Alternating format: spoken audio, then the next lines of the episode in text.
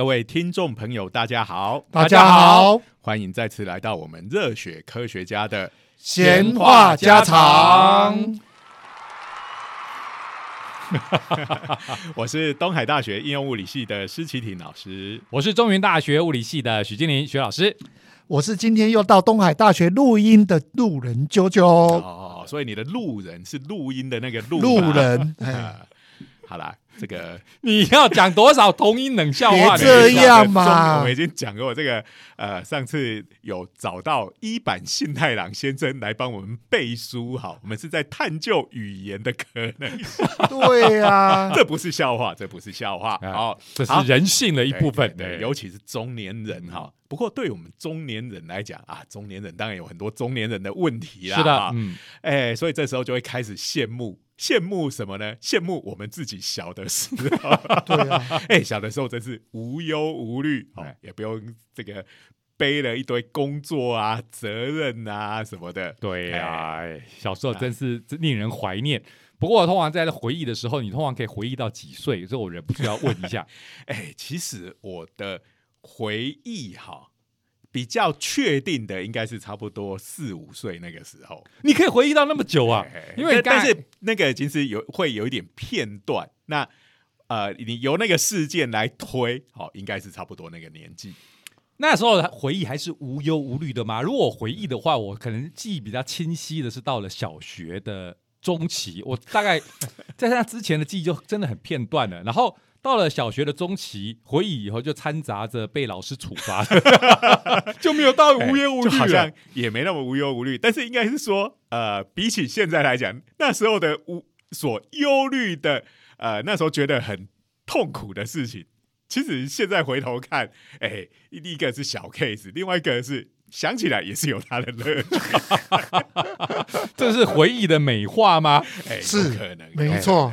然后，如果你也讲说，我们姑且不论，哎，小学的生活很多都是在教室里头。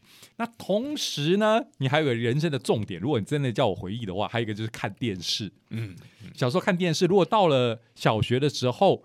看的电视，那应该是那时候的卡通，应该有一些，比如说什么这个猫捉老鼠啦，汤姆和杰利，哎，对对对对对，有这个印象吗？要跟猫，哎，我记得感觉上以前的卡通哦，猫是反派比较多，哎，对不对？汤姆和杰利，然后还有那个。大笨猫与金丝雀，对对，有有有有有，还有那个哔哔鸟，哔哔鸟，Road Runner，哎，对。对，Road Runner，就是大野狼要捕狼，哎，要是吃那一只鸟，然后一直都吃不到的故事。我其实这个最往前推，比这个更早，我是记得彩色世界，彩色世界那就迪士迪士尼的，那时候都还黑白，有有有有有太空飞鼠，有有有有 Mighty Mouse，对，哎，好，那反正小时候这是个。这是个美好的年代，虽然会也是一样要写作业，然后会被老师打。哎，你有没有看？你有没有记得小时候的动画？就是我们刚才讲的，不论是杰利猫啊，或者是刚才讲的《Road Runner》这几部，你会发现里面其实都很明显的分成两大类，比如说狼要吃那一只，没错，没错，没错。然后呢，就会有开始。你要吃的那一个就是不对的，对，最后一定会做了一些事情自食恶果。你想想看，杰利猫跟那老鼠也是，他都不用对白哦，他都不用对白，他就直接你这样演，你就可以看得出来，哎，那个是坏人，哎，那个是好人，然后好人就一定是可以逃过坏人的追击，然后坏人就会遭到天罚，对不对？对对，或者是那个 road runner，常常就是呃。如果他是在山崖上，他站的地方就会断掉，摔下去。对，如果他在山崖下，头上的那个石头就会掉下来，会出现种种不合物理物理定律的表现哈。比如说，就是悬崖，刚刚讲到的悬崖，这个 B B 鸟可以过去了，然后这个狼过去的时候就会在空中停留一下。一开始也是很开心的，跟 B B 鸟一样跑。然后就发现，哎，我现在悬在半空中，然后一停下来，然后往下看一看，过了两秒钟就掉下来。开玩笑，这个虽然你们讲的不合物理原则，但是它又符合了物理原则，叫拉普拉斯的我一直 他早就知道它会掉下来了。我跟你讲，基本上哦，在我们看到的那一个卡通的世界里面，其实善恶很明显就分开了。然后这个小朋友在看的时候，哎，这个。呃，好的，被追的那一边快要被追到的时候，大家就会很紧张；他逃过了就很开心。然后这个坏人那一边受到了天罚，然后就这个就是整个整场最高潮的地方嘛。对对对哎不过回想起来，真的是小时候看这个看的兴高采烈的。可是我有时候现在想起来，真是不可思议。我那时候为什么看得懂嘞？我们天性上面是怎么去理解这样的一个故事呢？而且会觉得爽快嘞。对，其实好，我们比较有印象的，应该是比如说我们二年级那时候开始有科学小飞侠啦、无敌铁金刚这样子有比较长的剧情的那种动画进来了。嗯那在那之后，这种的就变主流。对不对那是二年级啊，我哎二年级或 三年级，我一直对觉得是我们更大年纪，哎不是啊？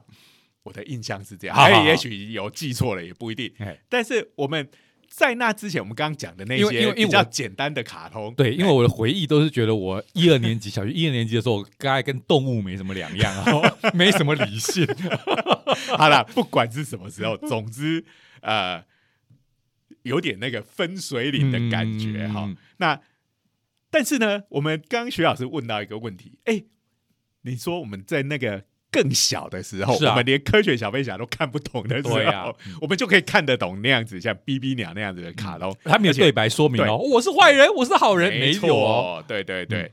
那但是我们的回忆已经没有办法再推到更早之前了，嗯，哎嗯，那其实就有科学家对这个问题有兴趣，就说：“哎、这个这个小孩子或者小婴儿，他们到底能不能分辨像这样子的故事，谁是好人，谁是坏人？”嗯，嗯，那其实我们从刚对对对，已经要推到小婴儿了，是吧？对对对对对，因为今天要讲的这个、呃研究，就是用小婴儿来做研究的。哎、不过这个也不是那种非常刚出生的小婴儿，好、这个大概是八个月大左右。基本上就是完全没有语言能力对哦。对对哎可能对人类的社会文化还没有被影响到那么多。对对对，哎，那就哎，这个因为因为我个人哈，这个只有养天竺鼠哈，家里没小孩，所以稍微问一下，所以我们人类开始学语言，你们养小孩子哎，差不多大概就是一岁左右。哦是哎一岁有的人早一点，有的人慢一点。嗯。哎。那时候不是有句俗谚吗？嗯？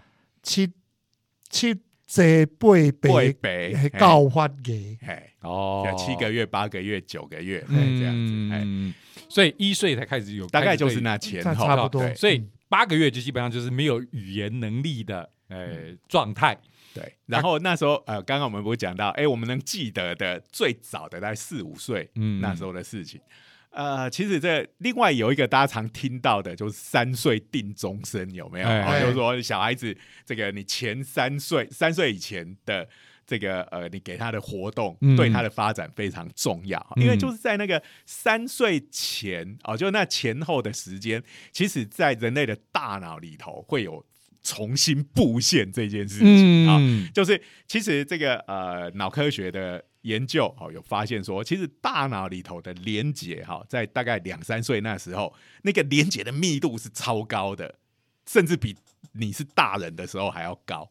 所以在那个三岁左右嗯那边，其实是有一些连接会断掉。哦，那呃，我们的解释是，哎、在那之前是他四处探索嗯这个世界，什么东西他都觉得很有趣，就记下来。啊嗯但是后来有一些东西其实没用的，那我们就把那个连接剪断，只留下你有兴趣或对你有用的东西。哦，这个哎有趣。那所以这样，我就觉得这样子一剪。可能我们很多小时候的回忆就这样不见了，就另外一个角度来看，有点可惜啊。可是我们人类希望它能存在某个地方哈，然后不是那么重要，但是你偶尔呃可以回味一下，应该也挺有趣的。这时候就是荣格所讲的，人要借助某种力量到那个共同潜意识区，把这东西给挖，出来。或者是我们可以用个插个 USB，把小时候的这个记忆在被删除之前，先把它备份下。不过我某个程度也可以理解你刚才的讲法，就是我们小时候可能做了很多无谓的事情 哦。如果根据我母亲叙述我小时候做过的蠢事哈、对。比如包括啊，就比如说啊，把什么东西都塞到嘴里，连自己的便便尿尿都塞到嘴里，或者自己拿来拿自己的鞋子来舔鞋底，这种傻事，这种不这种不怎么不怎么愉悦的东西留在记忆里头，可能也不是很好的事。说的也是哦，所以其实就是我们之前在讲脑科学的研究，也讲到蛮多次的。哎，并不是所有的记忆你都会想要留下来，可是就这样删掉，就是刚讲也觉得有点可惜，就是了。嗯哦，不过这个记忆哈，你需要选哪些留下来，啊，选哪些删掉，哦，其实还真的不是你的意志能够决定的。哎，嗯，不过话说这一次这个研究，他会用这种八岁 不是八岁了，八个月大的小婴儿，其实就是挑在我们人如果要探究人的天性的话，是不是这个是应该真的是一个相当适当的对啦，年纪？在更小，他可能除了喝奶之外，什么都 什么事都不会做好没有任何这个反应你看嘛，他是这个他所招募的这个受试的小 baby 是从七个月、七个多月到九个多月啊。好刚才就是讲嘛，七贼被会被嗯。高欢迎。对，就是他开始他的行动力开始增强了，嗯。然后开始要探索这个世界了。嗯。好，所以这个时候其实也是一个蛮关键的时期。好，好，那哎我们接下来聊一下今天要讲的这个研究。来，来，这个研究是这个日本的大阪大学，嗯好、还有另一家另一家叫做大七女子大学，好、这大大七大老婆俱乐部，这个大七哈、就大老婆是那个七没错，不是大小的大，妻子的妻妻子的妻，不是你来念这间大学都要念到大七啊、那就太惨了。好，不过这个只是呃，因为这是一间私立学校，好，那大七是创办这间学校的人他的姓。好，所以就取了这个名字。好，并不是这个新娘养成学校，哈，专门在养大老这个婆俱乐部的。日本人的姓哦，是有各式各样的哦，把这个妻子妻妻子这个妻放到姓里头，这也不是唯一的哈、哦。对，有还有几个啊。还有我妻嘛，我妻我妻也是，每次看到的名字都觉得我老婆，我老婆 姓这个信会造成这个误解。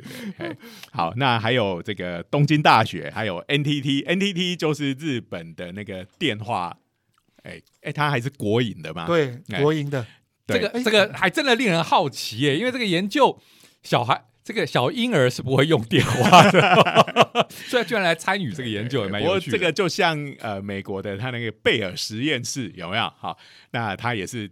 贝尔，我们知道他是电话公司嘛，哎、是。他也是做很多基础研究，还拿了好几个诺贝尔奖。对呀、嗯，好，那这个研究的规模还挺大的哈，这个七个多月到九个多月的这个小 baby 哦，有一百二十位，哇，哇，哎、这是呃工程蛮大的。好，那其实一开始找的还更多嘞，好，只是有一些哎、没有办法通过测试，比如说他就是呃一直哭着找妈妈，然后没有办法这个完成呃接下来我们要讲的这个测试，哎、就只好呃就不能录取他了、我哎想来哦，就是虽然年纪差差不多，不过因为这个发育有个体差异，所以应该在就算是这个年纪附近，大家表现出来的行为是有点差异的，所以基本上。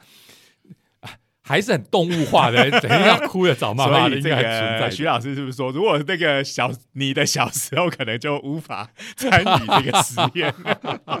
直接退货。啊，不过这个研究真的是非常有趣哈、就是小 baby 不会讲话嘛，对对对，所以你要研究的这个内容不能够透过语言来对传达，哦，这个真是厉害了，这个厉害好。，那我们接下来就来讲他这个实验是怎么做的。哎啊，大家研究什么东西？嗯好，这个研究是怎么进行的呢？嗯好，就是妈妈们要抱着他们的小 baby，这废话吧？对对对，你要是把它丢在那边，大概没两下就哭。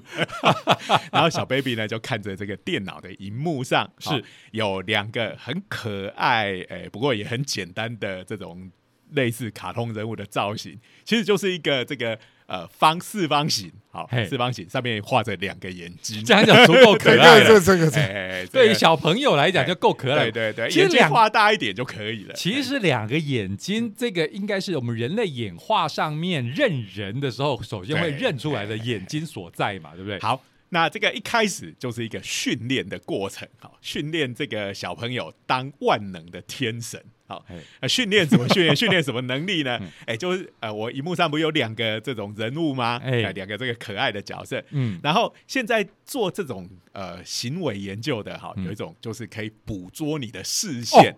这样子的仪器。这个很常见很。常见的，尤其我们节目也常常提到有这个，连鱼都可以了。哎，对对对，这个上一次我看到这个研究相关的用到这个设施的，就是比如说追踪男生在看到有吸引力的女生的时候，是先看身上的哪个部位，就是用视线追踪哦。果然 这个徐老师这个老师在注意这这个，呃，每每家的太太是不是都会偷偷在老公的这个身上装一个这样的仪器？像我上次研究的都是。这个消费者在看广告的时候，在便利商店看，他会从哪个视线开始追逐去？九九难得这么震惊的讲这样子的问题啊！你们你们两个好像角色对调了，好好好，这个小 baby 呢，哎，我我们这个这个眼视线的捕捉这个仪器呢，只要发现这个小 baby 是看着两个这个角色的嗯其中特定的一个，嗯然后视线停留超过零点五秒以上的话，哇，这个神力就会发动。就会从天上掉下一颗石头砸在小 baby 小 baby 看的那个角色上面，这个砸扁。怎么 怎么跟我们看到的卡通是蛮接近的？哎对，就接下来，因为你天神要负责主持正义，好、要对坏人降下天谴，也就是说，这个小朋友会有一种错觉，我已经有超能力觉醒了。哎，所以就是这样进行一段时间，他看左边那个，哎，石头就左边那个就会掉下来砸扁他；看右边那个就也会砸下来砸扁右边那个。所以小朋友学习起来以后，他就把头转向这个实验研究者，看着他。立刻发现神力无效。好哦，我的神力只局限在这个荧幕的范围里面。那个小婴儿忍不住发出的，这是喜剧片这个听起来大概就是，哎、也常常有这样的故事嘛，什么黑社会老大转世掉转世，就这个附变成身在偶像明星嘛？不是小婴儿身上嘛。好好好，然后这个经过这个训练之后，哎、这个小 baby 觉得他对于他的神力能够收发自如了，嗯好，然后就开始进入真正的剧情的部分。哎、这个剧情是怎么回事呢？嗯刚讲不是两个人物吗？嗯哎，刚刚他是固定不动的，嗯。嗯，现在他会开始跑了，嗯。而且就是一个当好人，一个当坏人，哎呀。哦就是有一个会一直追着另外一个跑，另外一个就逃，嗯。好，但是那个逃的那个有时候会被追上，被追上，呃，就会发生碰撞，嗯。碰撞的时候，那个撞人的他就不会有事，嗯。然后那个被撞的就会被挤扁这样。子。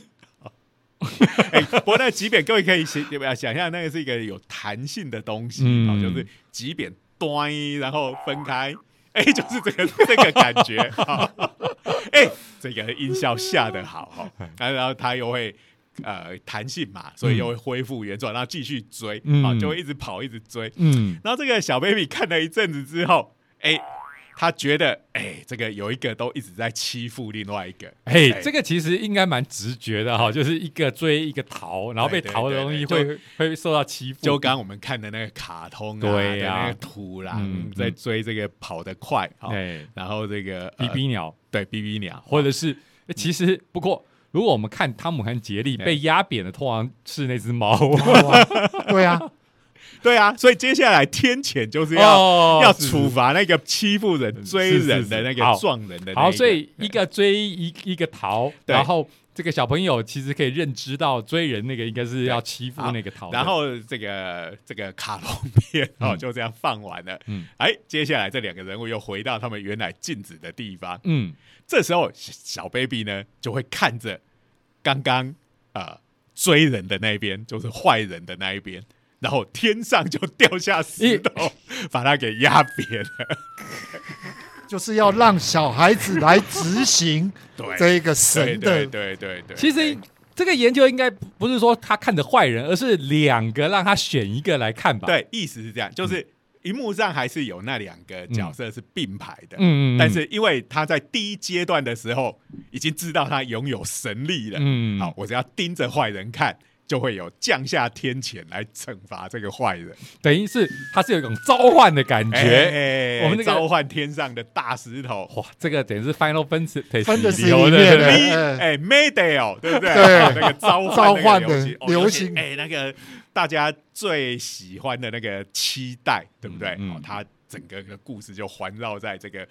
召唤了一个这个巨大的陨石下来，不过那可能就不是惩罚坏人，是毁灭对啊连连自己都惩罚了。所以这个我们刚刚讲，我们有好多小 baby 来做这个实验嘛，哎、就发现大多数的小 baby 都会降下石头去打那个坏人。哎呦，真是。哎、所以你看哦，孟子说人性本善，荀子说人性本恶，是。看起来孟子比较对哦。这个忍不住就要想，那那那些少数派的小朋友，基本上是喜欢打落水狗的概念吗？我可不可以？搞不好的小孩子只是想看东西掉下来啊！哎、可是这个东西它是呃，如果是 JoJo 讲的这样子。他应该是会有点随机性，他就不会看特定哪一个。那他们做这种行为实验都会做跑很多统计，好，就是说呃，他会跟他其实是随便乱看的这样子的模型、来比较，其实是有显著的呃表示，他其实是有特定，他就是要打那个有坏人那一边。统就是说计上的统计上上的就是次数上面发现嗯这个比例比较高。哎、嗯不止比较高，好，因为你这种东西都会有一些随机的误差，嗯哦，它还要差误差还要大到一个程度，然后来说，哎、它不是随机的，只是你的运气刚好让你看到这样的现象。嗯你下次换一批小 baby 来，你可能就会看到不同的结果。嗯如果是这样的话，它就叫统计上的不显著。嗯那显著的话，就是哎、它应该真的是不一样。好你下次再换一批来做，应该也会得到同样的结果。这样大家才会相信。所以如果来看一下这个实验的设计，哦，我一直觉得哈，这个用用这种这种实验来引出这种不会讲话的这个 实验体，哦，把小朋友讲实验体有点奇怪。小婴儿他们的那边的想法，哦，这个实验设计真的是非常厉哎、害。不过我们以前也做过像这种果蝇啊、老鼠的实验，他们一样也都不会讲话。还有哎鱼有没有？对啊，对对对黑猩猩，即使对它可对对能智慧非常高，但它还是没有办法用语言。好这个以前设计这些，这个就是所谓的动物行为学的研究都是这种的。以前大家以为不是，哎，最早的这个应该是呃所罗门王的指环嘛，哎对不对？就是这这种动物行为学不的过如果你你有那个指环，嗯，呃，当然我讲的不是写那本书的，对了，我知道劳伦斯前本书的劳伦斯好像哎是写那个书的的根源啊，就是所罗门王的指环，就是说你戴上那个指环，你就听得懂动物的对对对对。有那个东西就不用这么累。没错，他写那本书哦，哎，这本书很精彩，我对这边也是推荐给，虽然是很传很久的一本很老的一本书，可是它就是应该是动物行为学的开山祖师哈，啊，他又写的很精彩。那那本书，他虽然用了这个典故嘛，就是所罗门王的指环，那那你可以听过动物的讲的话。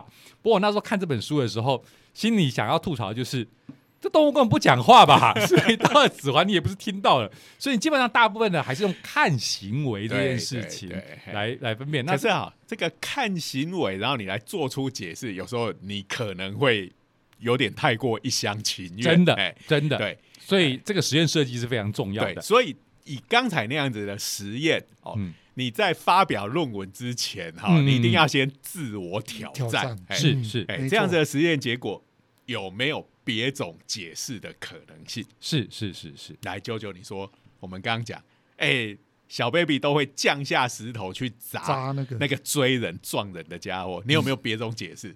啊，有他想要惩罚坏人不。以外，他搞不好只是觉得那一个人，呃，要去阻止，所以他要去阻止那一个人，所以让他去撞击，发生一些变化。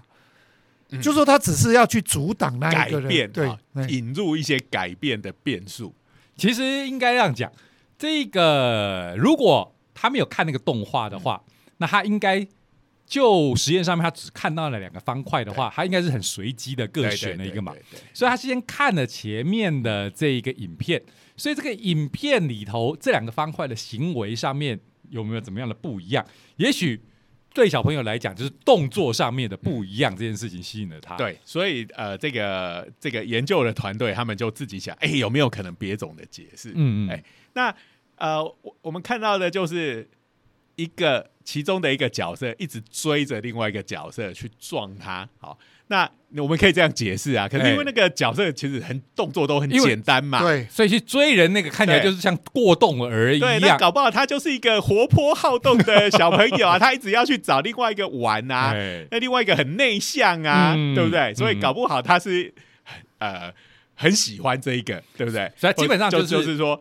呃，小朋友对于比较好动的东西比较有兴趣，对于那个呃比较不动。然后被动的东西他没有兴趣，所以他降下这个东西，并不是要去惩罚那个追追人的那个角色，这是一个可能的解释。嗯嗯婴儿我们的直觉上面好像这是可能的嘛，就是婴儿都会喜欢活泼好动的对，嘛。会跟着动，就好像这个动物啊逗猫一样，对啊 要有个逗猫棒，对不对？其其实哦，呃，很多生物对会动的东西都会充满了好奇啊。嗯我觉得这个是动物的本性，这个跟小婴儿也有可能。嗯，哎，所以其实啊、我们刚才讲的那一组实验，哎，我们一开始有讲，我们总共招募了一百二十位小 baby，对不对？嗯好，刚刚那个只用了二十四个人而已。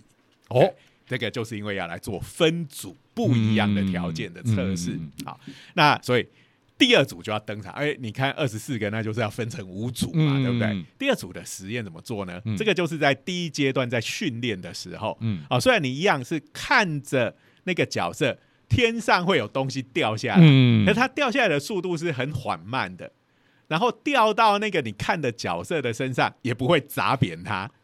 啊，就是一个轻轻的东西掉下来，掉在他的头上。为什么脑中浮现的是俄罗斯方块，我也觉得是啊。哎，慢慢慢慢慢慢的掉下来？可是他头上没有一个凹洞让他可以塞进去。不过那个洞法就有点那样的感觉。对啊，因为俄罗斯方块你也不会觉得它就是掉下来会把下面东西砸碎嘛，对对对，虽然有一些游戏是下来，不过通常不是砸碎，是会有炸弹还是什么啊那种方块游戏。好，没有这种感觉就对了。对哦对对对对好所以这个东西相对于第一组来讲，好，你看着一个角色有东西轻飘飘的掉下来，又不会把你砸扁，这个就没有那种天谴的味道在里面了。嗯好，那后面一样也是呃。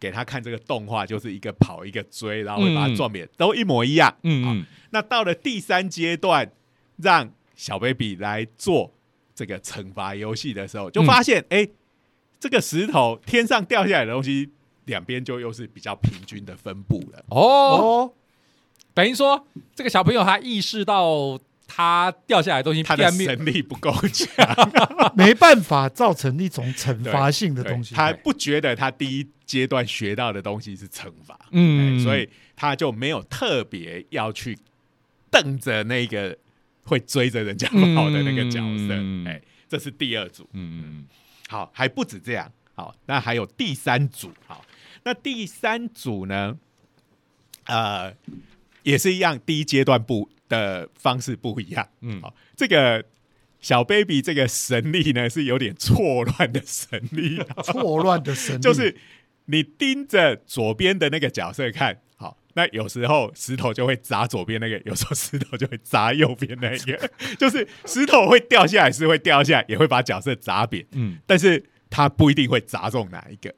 嗯哎嗯对，那当你用这样子的训练，然后接下来第二阶段也是看一个跑一个追这样子的，呃，嗯一模一样，跟前两组都一样的那个模式。嗯那等到第三阶段，他要用他的神力去降下石头的时候，哎，他盯着两边看的几率就又变得一样了。所以我们可以晓得，他基本上如果小婴儿真的是喜欢活泼好动的，对，那他就算是没有惩罚效果，他也会有一个对偏好，就是盯那个活泼好动的。各位有没有注意到，就是说我们每多做一组实验，就可以排排除掉一种解释。对好，好，那接下来第四组登场。好，第四组做的，哎，他这次不是改第一阶段，他是改第二阶段。嗯嗯那这个第二阶段本来是两个我们说有点可爱的那个卡通角色，嗯，有两个眼睛，换成了呃看起来是没有生命的东西，哦，嗯就是是像两个骰子一样哈、哦。那上面还是有一些圆圈的图案，因为它要让它呃跟原来看起来很像，但是要把那种角色性、那种生物的感觉给去除。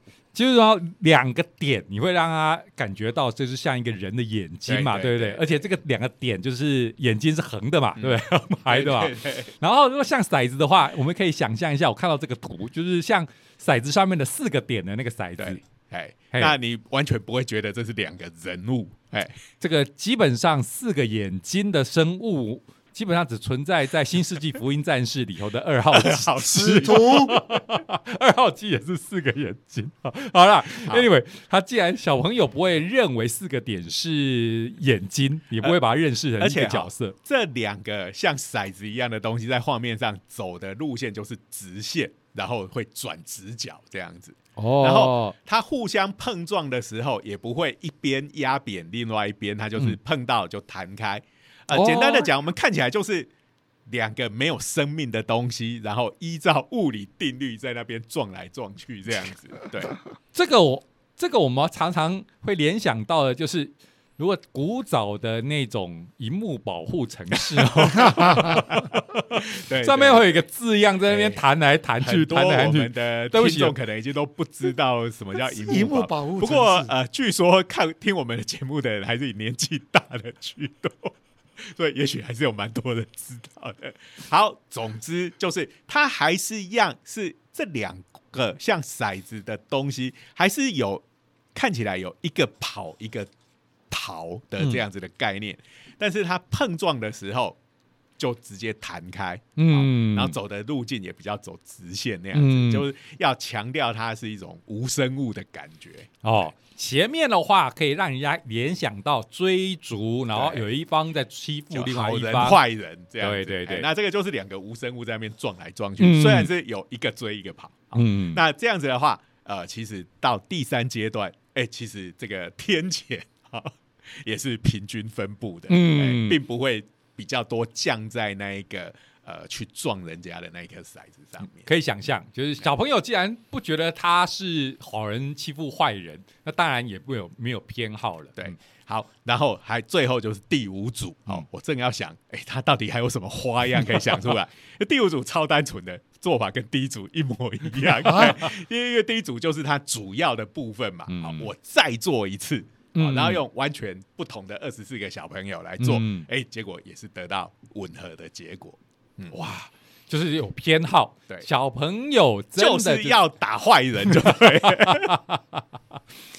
小朋友一旦意识到他眼睛的凝视可以让石头掉下掉下来砸毁一个东西，然后再来他看到了有的两个眼睛的角色，有一个会欺负另外一个，那他就会去盯着他，希望召唤他的超能力。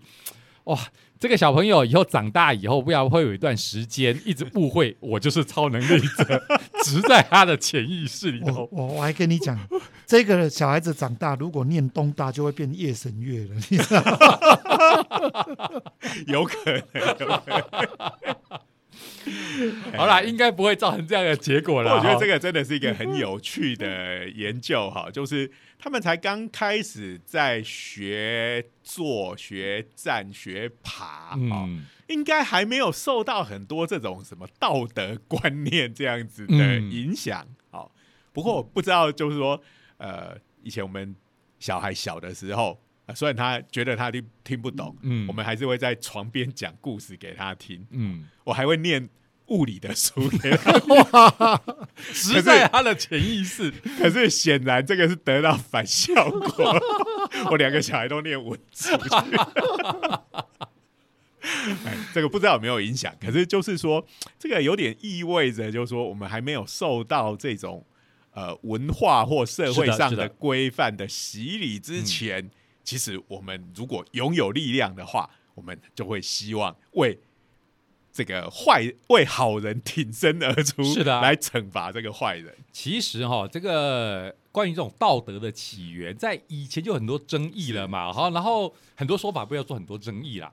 然后就演化论的眼光来看的话，我们呃演化到会有道德感，很多人会说哦，就是天性，因为有道德的概念的话，我们就更容易合作，我们这个种族就更容易生存下来。所以说，呃，虽然人类这个有写在纸上的历史文明是是几千年而已，可是呃，形成一个社会嗯，这样子的结构，呃，已经有更长的时间，可能已经长到足以让我们生物上的演化，嗯就演化出这样子脑袋的结构。对对对对对，这个有助于呃，这个虽然对于个体来讲没有什么特别的好处，嗯但是对群体来讲是有帮助的。对，所以有这个讲法嘛。然后呃，过去这种讲法都是一些推论，那这个哎，这次这个实验就很有意思了哈，就是证明了我们人的天性，就算是不会讲话。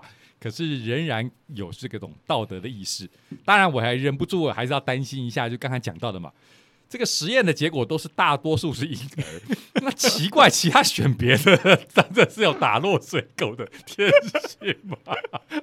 对，这就是这种呃行为实验的有趣的地方，都是统计的结果。是是是是，可是我觉得这个就是这个呃生物社会上也都有它的多样性啊、哎，这个就是一样米一样米养百样人的概念。以后以后他们就负责演超级英雄电影里头的反派，多需要反派。对啊，超级英雄电影也是需要反派啊。哎、不过我们不要这样，哎、这个我们在这边讲的这个样子，其实这些婴儿都是存在于这个世界上，我们不要这样给他贴标签。哎，那些没有选惩罚坏人的，以后就去当反派。没有，我们必须承认一下，这只是开玩笑的啊、对啦，可能他只是也没有意识到哎这一个这个实验的意义，也许他有他的自己的理由，只是讲不出来。对，而且就是说，在长大之后，其实我们就更容易受到这种社社会会性的的规范。而且呢，也有刚才讲到了吧，三岁的时候很多连接根本就断掉了。对啊，又重置了，好，所以其实我觉得这个实验还蛮不简单的哦。哦，你只要想到呃，这个要跟一百二十个这个八个月大的婴儿拿他们来做实验、哦，我光是想象那个实验的现场，我就觉得哇，一定超恐怖的。那个现场一定热闹非凡没哦。错。哎、所以这个也发表在非常顶级的期刊哈，是是是它是在这个二零二二年六月十号，嗯这个发表在 Nature Human Behavior 上面哈、嗯所以是 Nature 系列的啊、人类行为是的啊这个嗯期刊，哎、我觉得这个蛮有趣也蛮了不起的研究。对啊，但是要去做这种排除性哦，就我觉得就蛮厉害的。对啊，对啊，那个实验的设计真的是非常的小心。哎、嗯，好，那我们今天的时间也差不多了。是的好，哎，这个希望哎，我们从小就喜欢当好人，希望大家长大之后呃也当好人。好，坏人呃我们在电影院里面看就好。好，好，那呃。我们还是一样，感谢科技部科普活活动计划的支持。那也欢迎大家订阅我们的 YouTube 频道“是热血科学家”的长话话短说，哎，订阅、按赞、分享、开开启启小铃铛。好，那我们 Podcast，我们下周见，拜拜，拜拜。拜。